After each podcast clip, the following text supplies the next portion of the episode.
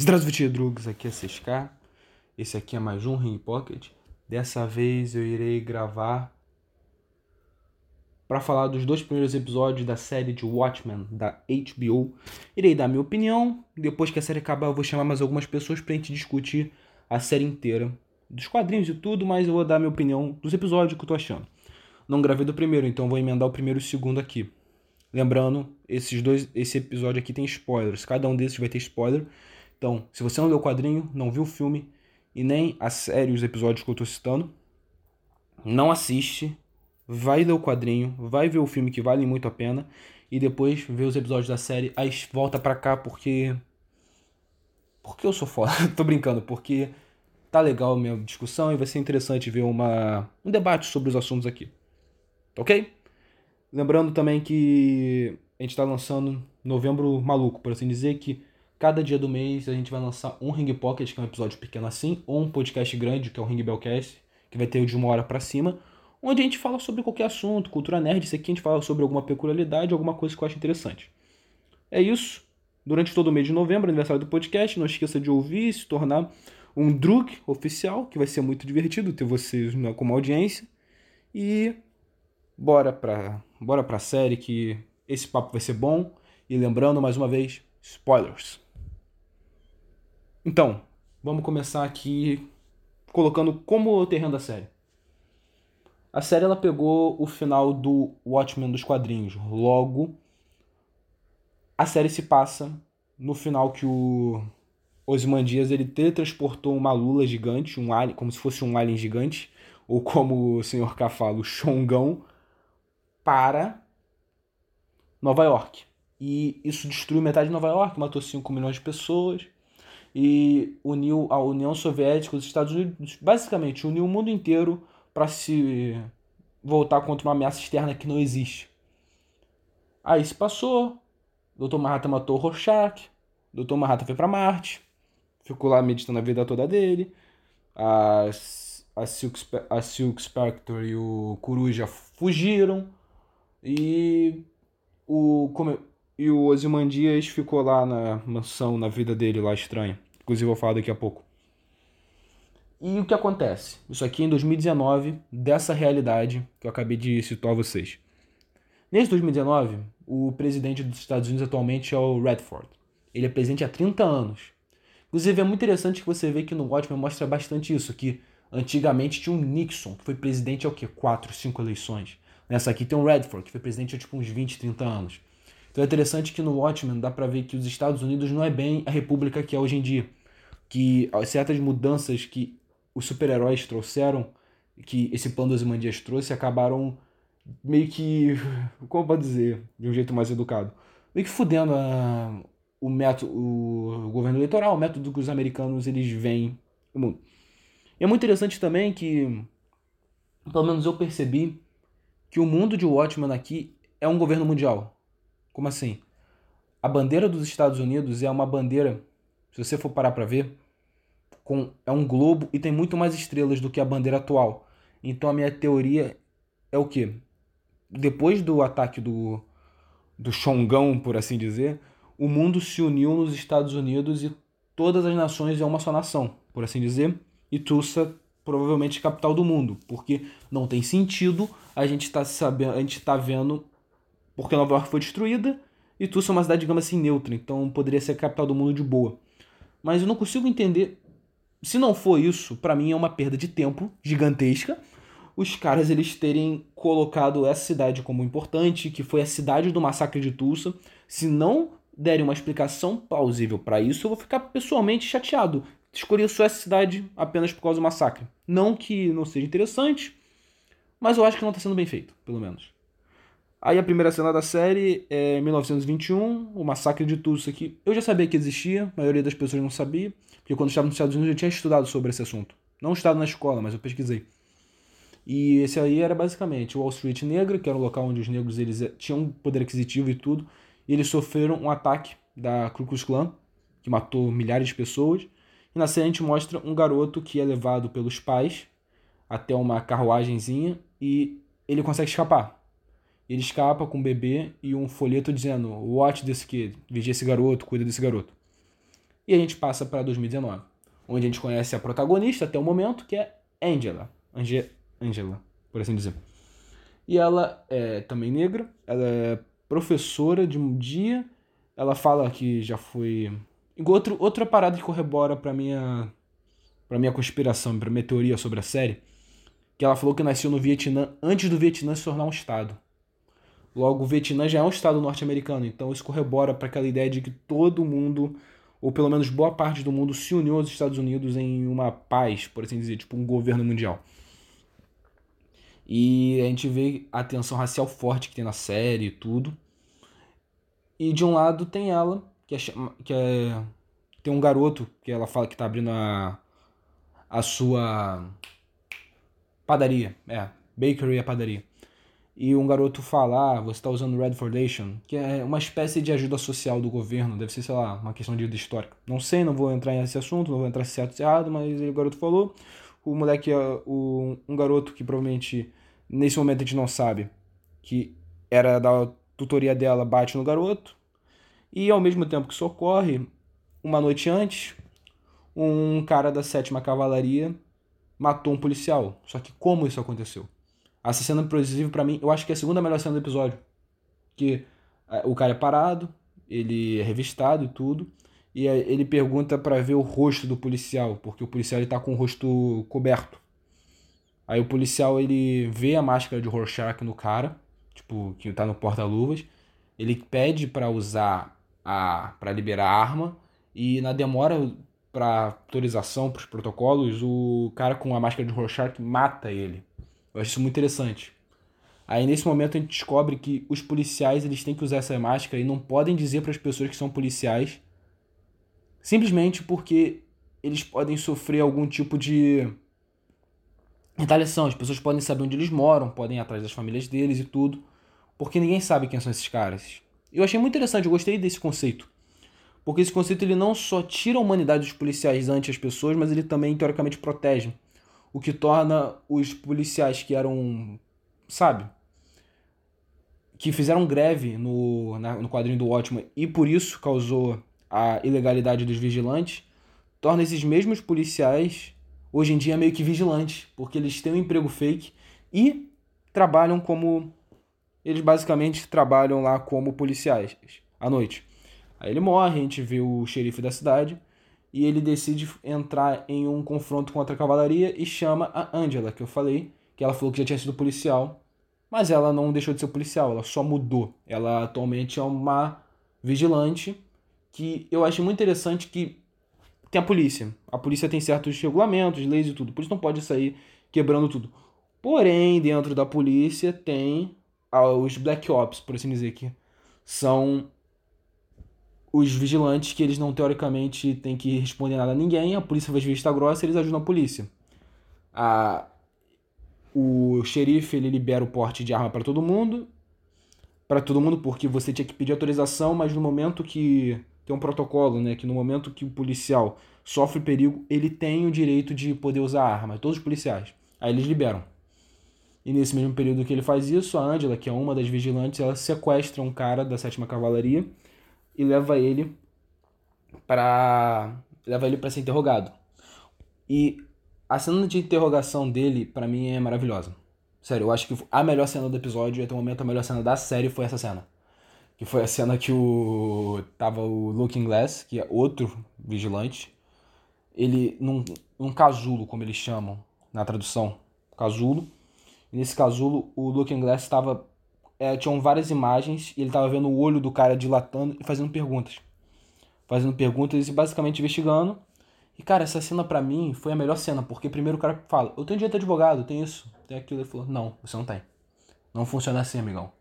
Basicamente mostrando que, mesmo a sétima cavalaria sendo ruim, e se o cara não fosse a sétima cavalaria, fosse só um cara que foi sequestrado? Seria interessante a gente parar pra ver isso, porque mostra o poder que esse Estado esse governo mundial que se instaurou graças aos Imandias, ele tem em relação às pessoas, ao cidadão comum. E como a gente vê que tem vários aspectos, como um americano não, agora é muito mais difícil para o cara arranjar uma arma do que era, do que era antes do, da explosão e tudo. Então a gente percebe muitas coisas interessantes que ocorrem no, nessa série, pelo menos algumas entrelinhas. E uma delas é essa, que quando o governo manda em tudo nesse quesito, ele meio que começa a cagar para suas individualidades, para seus direitos, e foi isso que aconteceu. Eles usaram o braço, digamos assim, um, bra um terceiro braço, que são os vigilantes, para pegar o cara e pegar a informação. Aí eles descobrem e a Night Sister, eles não descobrem, mas eles sabem, eles confirmam que o cara é sim da sétima cavalaria. A Night Sister, que é a Angela, ela tortura o cara. Inclusive a cena me lembrou muito a cena do banheiro do quadrinho no Rorschach, que ele fala, eu tenho que ir no banheiro. Aí ele fecha a porta e o, e o coruja e a espectral, ele só vem o sangue. Só vem o sangue desse, escorrendo. Foi exatamente isso que aconteceu. Aí até aí tava interessante. Mesmo não gostando de algumas coisas que eu vou falar mais pra frente desse episódio. Aí eles vão entrar na porradaria, no caso. Que é quando eles sabem onde é o QG da cavalaria. Nesse QG são quatro caras. Dois pegam um avião e as paradas de relógio que eles estavam caçando, no caso. E eles querem escapar, enquanto os outros dois entram na ponte 50 dessa gangue do Rorschach para poder atirar, no caso. E, cara, aquela cena para mim foi meio boba. Pelo menos eu achei interessante ela. Tudo bem que uma ponte 50 partiria ela e a vaca ao meio, mas muito provavelmente. Mas foi legal ela se esquivando na vaca. E aí vai minha primeira crítica, que essa cena de luta não foi interessante, não foi legal. Porque eles queriam tirar um pouco da ideia do Snyder, do slow motion, mas eles queriam também dar um ar de que ela é de realismo, mas ao mesmo tempo superpoder. O que eu não achei que ficou legal. Eu achei que pelo menos do jeito que eles fizeram não ficou interessante. Eles podiam ter feito assim. Ter feito ela ser mais habilidosa, porque ela virou vigilante, ela foi policial, podiam ter feito ela ganhar do cara na habilidade, porque os caras do Rorschach, pelo menos o que ela enfrentou, cara, ele tinha uns 120 quilos. Ele era muito mais alto que ela. Logo, ela não teria como. Logo, a não ser que ela usasse alguma arte marcial, coisa que ela não usa no episódio, ela não usa nessa luta, não teria como ela ganhar do cara. O cara é fisicamente muito mais forte e resistente do que ela. O cara tem 120 quilos, a mulher tem no máximo 70, por exemplo. A Night Sister. E, mas mesmo assim ela consegue derrotar o cara. Ele usa, toma aquela pílula de suicídio. E ele morre engolindo a pílula. E o xerife da cidade que também vai atrás, ele vai com a, aquela nave do Coruja. Inclusive não explicaram como ele arranjou a nave, mas por aí vai, dane-se. Aí ele destrói os dois e ele destrói lá com essas chamas, inclusive cena foi, essa cena foi maneira. Que eu queria que o Coruja, os caras velhos estivessem aí, mas não apareceram muito. Mas não tem o que eu fazer também. Depois dessa cena, pro... depois dessa cena a gente vê dentro da casa da mulher e a gente. Ah, é. Que eles estão comemorando e tudo. Que foi um sucesso a operação. E depois. E antes disso, esqueci de dizer que a Angela, indo visitar a. indo pegar, se arrumar como uma na confeitaria dela, na padaria dela, por assim dizer, tinha um velhinho com uma cadeira de rodas falando: Ah, você acha que eu consigo carregar 100 quilos? E ela não dá muita atenção. Aí, beleza. O cara vai volta para casa, o xerife, junto da esposa. Ele fala pra, pra Angela, que inclusive foi a parada que mais me pilhou nesse episódio. Que ele fala para ela o seguinte: Então, inclusive achei muito foda que ele fala, eles estavam com uma partezinha de um relógio que era de um certo metal, inclusive não lembro mais qual metal, agora o nome. Ah, lembrei, lítio. Que ele falou, eles estão recuperando esses lítio, tem tipo um monte de lítio. Aí eles falaram, pera, por quê? Quem lê o quadrinho tá ligado. Porque eu acho que é lítio ou tachyon. Que você usa os lítions e os tachyons, eles, eles conseguem blindar as, a visão do futuro, de passado, presente e futuro do Dr. Manhattan. Então, eu gostei muito disso, que mostra que realmente os caras leram o diário do Rorschach. Eu achei muito interessante essa questão. Aí depois disso, ele é avisado que tem um problema, ele vai junto dos ele vai junto dos policiais que estão com ele, o pneu furado e na próxima cena é, é a Angela, a Night Sister sendo chamada, e ela só vê o velhinho da cadeira de rodas e do lado o xerife enforcado. Aí passa dessa cena, a gente vê a cena do nosso grande amigo Osimandias, que não fazia um tempo que eu não via, inclusive algumas jornais estavam dizendo que ele estava morto.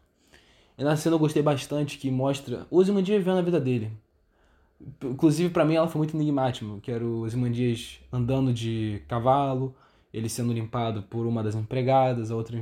Aí o cara, eles dão parabéns para ele, o cara parabeniza o aniversário dele, dá um relógio para ele igual o do Manhattan, inclusive. Ele agradece e ele fala que vai fazer uma peça e a gente não sabe mais nada. E foi esse episódio. Esse episódio, vou ser bem honesto, eles foram muito abaixo do que eu esperava. Por quê? Porque se vocês não sabem, Rorschach. A, Rorschach não, foi mal. O nome do quadrinho não é Rorschach, mas Watchmen é o meu quadrinho favorito. De todos os tempos. Eu acho que nenhum quadrinho conseguiu superar o Watchmen, na minha opinião. E, cara, se você leu o Watchmen, principalmente a versão completa, versão definitiva, edição definitiva, você sabe que tem muita coisa que o Watchmen tem de conteúdo e que eles podiam ter explorado. Exemplo, a questão racial em Watchmen é minoritária, eles nem entram nesse assunto. Os caras eles colocaram como se fosse um mega big deal no quadrinho, sendo que não é. Eu não, eu não achei, eu não achei ruim, mas também não achei bom. Eu achei que eles se limitaram bastante. Exemplo, é como você tem 300 ideias boas. Você pega uma ideia que não é tão boa assim e você leva a sério, sendo que tinham muitas outras coisas. E outra coisa é a minha opinião sobre a polêmica do Rorschach. Muita gente gostou do Rorschach ser um símbolo supremacista branco e tudo. E para quem não sabe como isso aconteceu, provavelmente foi. Rorschach, antes de ir pro Polo Norte com o Adrian, não, com o Coruja, foi mal, para derrotar os Imandias e tentar impedir os planos dele, ele, ele manda o diário com todas, com toda a conspiração do Adrian para um jornal que ele confia que é um jornal obscurantista. E muito provavelmente, ao que tudo indica, eles, eles publicaram o que o Rorschach falou e uma meia dúzia de maluco desvirtou o discurso dele para ele virar um mega, sabe, um mega supremacista branco, basicamente. Eu pessoalmente não gostei dessa mudança, porque para mim, que li o quadrinho tudo, eu li tudo basicamente, umas 10 vezes que eu li. Cara, o jornal parecia muito mais aqueles teoria conspiração, cara que usa chapéu de alumínio, igual o Looking Glass inclusive, do que simplesmente um grupo racista neonazi. Mas eu entendi a ideia deles e eu não gostei da galera querendo falar que o Rorschach era um símbolo disso daquilo. Cara, o Rorschach era só um maluco. Falando sério, o Rorschach é, o, é um dois, se não o melhor personagem da série em questão de desenvolvimento. Não tô falando que é o, é o meu favorito pelo como ele é desenvolvido na série e que a gente entende todas as coisas dele. O porquê ele é perturbado. Então, cara, a gente vendo tudo, todo o desenvolvimento do Rorschach e quem leu e entendeu, o Rorschach não tem nenhum pensamento político. O Rorschach é só maluco. O Rorschach ele odeia bandido e gente que ele considera promíscua. O Rorschach ele não tem um... Digamos assim, o Rorschach ele não tem uma ideologia propriamente dita. Ele só odeia isso, isso, isso. Mas ele é um cara muito anarquista, ele odeia o governo todos os governos. Se você for ler o quadrinho, claramente percebe que o Rorschach é um cara que tá pouco se fudendo pra humanidade. Se você for parar pra pensar. Rorschach ele não tem mais apego social nenhum. Rorschach ele meio que já desistiu da humanidade. Depois, porque os crimes que mais afetaram ele foram os crimes com mulheres. Então, depois de cada um desses crimes, Rorschach meio que desiste do que a humanidade é e do que a humanidade se tornou. E ele só vai caçar o crime e punir o mal. E é muito interessante isso. É um dos personagens que eu mais gosto do quadrinho, dos melhores anti-heróis de todos os tempos. E o código de honra dele é 880 que é o certo ou errado. Não tem meio termo, não tem essa de, ah, mas é a humanidade. E por isso ele morreu. E é muito interessante isso. Eu gosto do Rorschach exatamente por isso. Pelo código de honra dele e por ele ser uma versão doida do Batman, por assim dizer. Então eu não achei que eles podiam ter pego essa ideia dos caras virarem Rorschach para fazer o quê? Um grupo que acredita, a galera do governo que acredita no que Ozymandias fez, que tá mantendo a conspiração, e os vigilantes que leram o que o Rorschach disse e acreditaram, porque o Rorschach, querendo ou não, mano, mesmo na Lei Kinney, que o Load e a Mikan, sabe? Essa galera progressista aí, falando que o Rorschach é ruim por causa disso, o cara não era ruim, não. Se você for parar pra. Ele, obviamente, tinha coisas que ele fez que eram deploráveis, mas no geral, o Rorschach ele foi o único cara que continuou sendo herói, atuando, mesmo sendo ilegal ser vigilante. Logo, Cara, pra maioria dos vigilantes, a maioria absoluta, o Rorschach devia ser tipo um herói, cara. Se você for parar pra pensar. Então, na minha cabeça, vendo os trailers, era o quê? Tinha o governo, que tem os caras da, de máscara policial que são sim, que são agentes de um estado de um estado mundial opressor. E do outro lado tem a galera que leu o Diário do Rorschach, o cidadão normal que usa máscara, e os vigilantes. Para mim era isso que foi, me decepcionei, mas eu pelo menos eu não gostei de como eles retrataram o Rorschach na série. Mas fazer o que, né? Não sou eu que mando. O episódio foi uma nota 5, 5,5 pela apresentação do universo e pelos mandias, mas de resto não conseguiu me manter muito. O que mais me deixou intrigado foi a questão dos Mandias e a questão algumas referências com a parada dos Tachyons, a ideia do Nixon, tudo aquilo ali do quadrinho me deixou muito feliz. E ainda mais a parte da bandeira, toda a ideia de que o Vietnã foi um estado que o plano dos Imandias dá certo. Eu gostei bastante disso. Segundo episódio, agora entrando. No segundo episódio começa com a Angela já vendo o cara, prende o velho, pergunta pro velho, prende o velho começa a interrogar ele. Cara, eu achei maravilhoso. Ela falando, você não matou ele? Eu falei, não, matei. Ela, não, você não matou o velho? Ele, pô, eu matei. Ela falou, como você matou? Tem, tem sei lá, cento e poucos anos, noventa e poucos anos. Ele falou, eu posso ser o. Manhattan. Eu achei muito bom que ele falou, ele não falou enlouquecendo, não falou, ele falou brincando com a mulher, ele falou zoando. Ah, eu posso ser o Dr. Manhattan. O Dr. Manhattan consegue multiplicar, consegue explodir coisa, consegue fazer, fazer aquilo, por que ele não pode virar um cara? Entendeu? Eu achei muito bom, cara. Eu achei muito legal.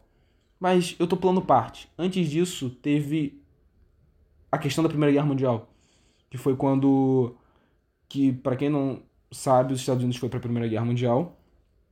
E eles e, e os nazistas, não era nazista ainda, o Império Alemão mandou, porque na época não tinha um preconceito tão gigante quanto foi no regime nazista, mandou folhetos para os soldados norte-americanos negros falando um fato, né? Vocês falam que estão lutando pela democracia, isso, aquilo, sendo que vocês são segregados aí no país de vocês. Venham para nossas aqui, vem para nossas fronteiras, para nossos frontes. Aqui na Alemanha não é tão ruim quanto nos Estados Unidos. A gente tem cara rico, tem bando de gente negra aqui que é bem sucedida, que é bem tratada, diferente de como se são nos Estados Unidos. Venham pro nosso lado, tá 10. E, de, e o papelzinho que ele manda que o pai do Will, que é o nome do velho de cadeira de rodas, é o mesmo do Watch This Boy. Então, interessante, né? Só lembra só achei maneiro esse easter egg. Pelo menos eu que gosto bastante de história, ver essas curiosidades assim. Mesmo ainda não entendendo aonde isso vai chegar. E ela tá, ela tá investigando o cara. Obviamente, ele não é o Dr. Manhattan. Cara, eu ia pirar muito se ele fosse o Dr. Manhattan. E achei, sério, é sensacional. Eu ia morrer demais. Aí depois disso, ele fala toda. Ele fala que o tem uma mega conspiração, que ela não sabe, que o xerife tinha segredo, sabe? Tudo normal.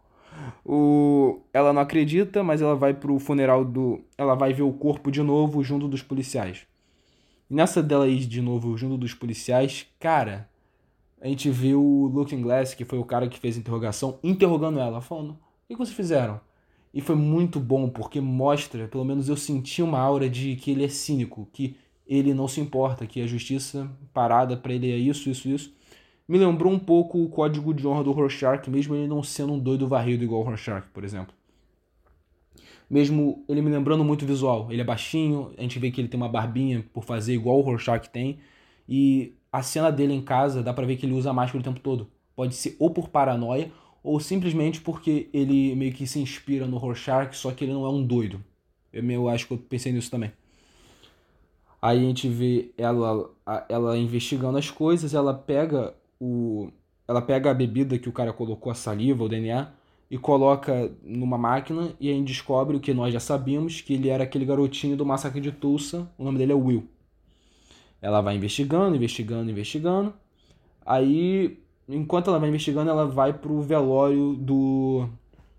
Ela, basicamente, ela vai lá pro velório do xerife. E no velório é interessante que, pelo menos, eu senti o desconforto que deu nela. Pelo menos a cena, a câmera usa bem isso dela ser a única negra naquele velório. Aí ela fala com a esposa do doutor, e depois de falar com a esposa do doutor, ela vai falar com o senador. E o senador, nesse momento, não é importante, mas a gente já viu o. Mas tem uma cena que tem dois jornalistas discutindo nesse episódio, e eles estão discutindo falando desse senador que quer virar presidente. Reparem nisso. Logo, esse cara ele tá dando a sua primeira apariçãozinha aqui e ali, mas ele vai ser importante com o passar da série. Aí ela fez um desmaio e ela vai olhando, investigar no guarda-roupa do xerife. E, cara, para quem viu Infiltrado na Clã, para quem morou nos Estados Unidos e, é, e, não, e é latino, não é, sei lá, não tem green card, não tem umas paradas. Cara, dá, uns, dá, uns, dá um cagaço tu ver o uniforme da clã. Ela acha o uniforme da clã e ela vai interrogar o. E ela vai falar com o Will mais uma vez, porque ela acha que ele tá armando pra ela e tudo. E nesse mesmo período a gente descobre que um flashback do passado, no, que no Natal teve a noite, teve o ataque branco, a noite branca, eu acho. Que foi quando os caras da sétima cavalaria, dos caras vestidos de Rorschach, eles atacaram as casas e mataram o parceiro da e mataram o parceiro da Angela, da Night Sister, que é a atual vigilante. E ela cuidou das crianças, inclusive ela cuidou de três crianças. Inclusive tem uma cena no começo da série, no primeiro episódio, que uma criança bate na outra e uma das crianças é meio que enteado dela, porque era o filho do Doyle, que era o parceiro. Eu achei interessante esse detalhe, porque explicou porque ela e o marido têm três filhos que não parecem com eles. Eu achei interessante isso. Gostei da explicação. Estão explicando as coisas por poucos, e mas estão explicando as coisas que eu não quero saber, basicamente. Aí depois disso vem ela discutir com o cara não, primeiro ela fala pro, pra esse garoto que é o Toffer, que é o filho do Doyle. Ela explica essa situação toda. E a gente vê que ele meio que levita. Eu no começo achei que era, sabe, que era um tipo um brinquedo, mas descobri que na realidade ele estava levitando. Aquela máquina, ele quebra, pergunta se pode ver TV, e aparece o Justiça Encapuzada, ou Hooded Justice, que basicamente ele foi o primeiro herói de todos os tempos. E eu, pelo que eu tô entendendo, eles estão querendo fazer um link do Will, que é o, cadeira de que é o cara da cadeira de rodas, com o Justiça Encapuzada. Eu li, eu li no quadrinho em português, então vou chamar de Justiça Encapuzada mesmo, foda-se. Se você estiver reclamando, ah, tem que ser Hero Justice. Não, não tem que ser porra nenhuma. O podcast é meu, se não gostar, vai embora. Tô brincando. Aí ele vê o. Aí ele. Pelo menos eu. O link. Eu achei muito engraçado que eles zoaram o Snyder na cena lá com o slow motion, mas a cena com o slow motion do Justiça Encapuçada foi ainda muito mais maneira que as cenas de luta da série até o momento. Aí tem isso, só que, pô, tem isso que é basicamente meio que criando o link do Will com o Justiça Encapuzada, que inclusive eu não gostei muito, porque se você tá ligado nos quadrinhos, mostra que o Justiça Encapuzada dá a entender que ele tinha uma relação homossexual, ele era namorado, marido, não sei, do Capitão Metrópole no Minuteman. E que ele namorava a Silver, a espectral mãe, pra meio que dar uma disfarçada. E que ele era um cara masoquista, tipo, que antes de namorar o cara, ele batia nos moleques lá, tipo, estuprava, sabe? O cara é doido. E o comediante matou ele, porque o comediante tentou estuprar a espectral e ele meteu porrada no comediante. Então, mudar meio que o que o Alan Moore fez, eu acho furado. Eu acho que o caminho da série não tem que ser esse. Eu acho que eles têm que pegar o que o Alan Moore fez e continuar. Porque senão era muito mais cômodo pegar a versão do Snyder, por exemplo. Mas também teve um outro aspecto antes de eu falar para revelação e final do episódio, que foi que no meio da investigação, o cara, o Red Cross, o cara que é o comunistão lá, ele fala que vai pro, para Nixonville, que é tipo a Charlottesville. Ele fala, eu vou bater nesse racista, a gente vai meter, meter a porra nesses merda, porque eles mataram o nosso xerife. E, cara, aquela cena, para mim, ela mostra uma coisa.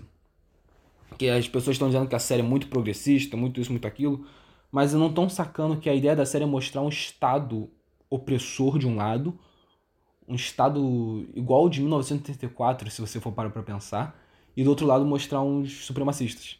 Tudo bem que eles pegaram o símbolo do Rorschach, eu também não gostei, eu acho que eles podiam ter feito de outras maneiras. E podiam ter pegado outras ideias do quadrinho, mas fazer o que, né? Não tem nada que eu possa fazer. Mas a cena dele mandando os policiais descerem a porrada em gente, porque ali não tinha só cara da sétima cavalaria, da Seven Cavalry.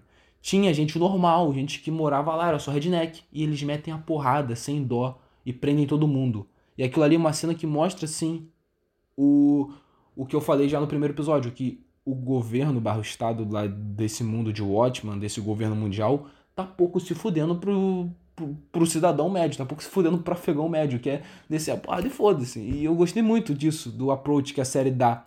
Dá a entender que ninguém lá é do bem, ninguém é de boa, por assim dizer. Mesmo a gente vendo uma protagonista que tá desse lado.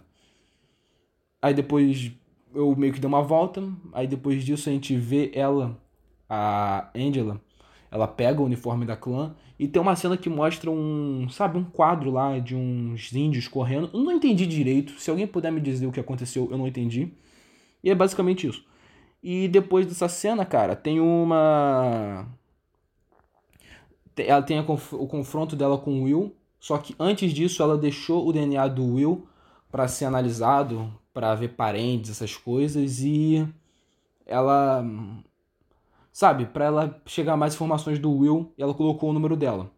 Ela vem investigar o Will, ela fala que ele tá armando pro xerife e tudo, que teoricamente era amigo dela, porque ele falou, que mostra no flashback não só que ela foi atacada, mas que o xerife, pelos Rorschachs, mas que teoricamente o xerife foi uma figura meio que paterna, meio que um grande amigo dela.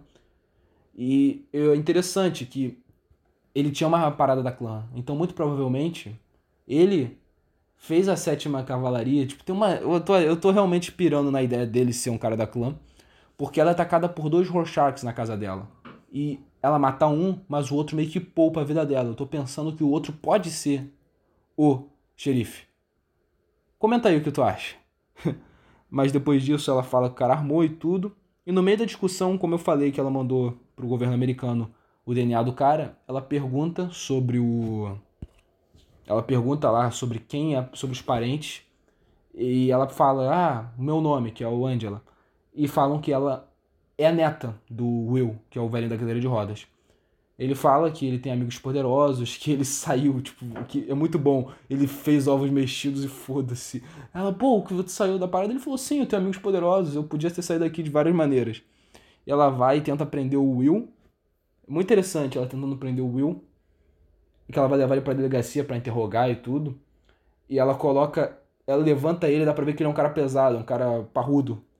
Corroborando pra ideia de que ele é o Justiça Encapuzada. Coloca ele no carro. E na hora que ela vai colocar a cadeira de rodas atrás e dirigir para levar pra delegacia, vê um imã gigante e pega ele e foge. E ele joga para baixo o papel que tinha a, a carta dos alemães falando para os negros na Primeira Guerra pô, vem pro nosso lado. E aí atrás tinha o Watch This Kid, que é vigia, esse garoto, cuida desse garoto. E ela recebe. Depois de tomar o baque de que o cara é o avô dela, tudo. Isso para mim é interessante saber quem é o Will e quem são os amigos poderosos dele. E como um cara desse vive 105 anos, sabe? São algumas das coisas que eu pensei.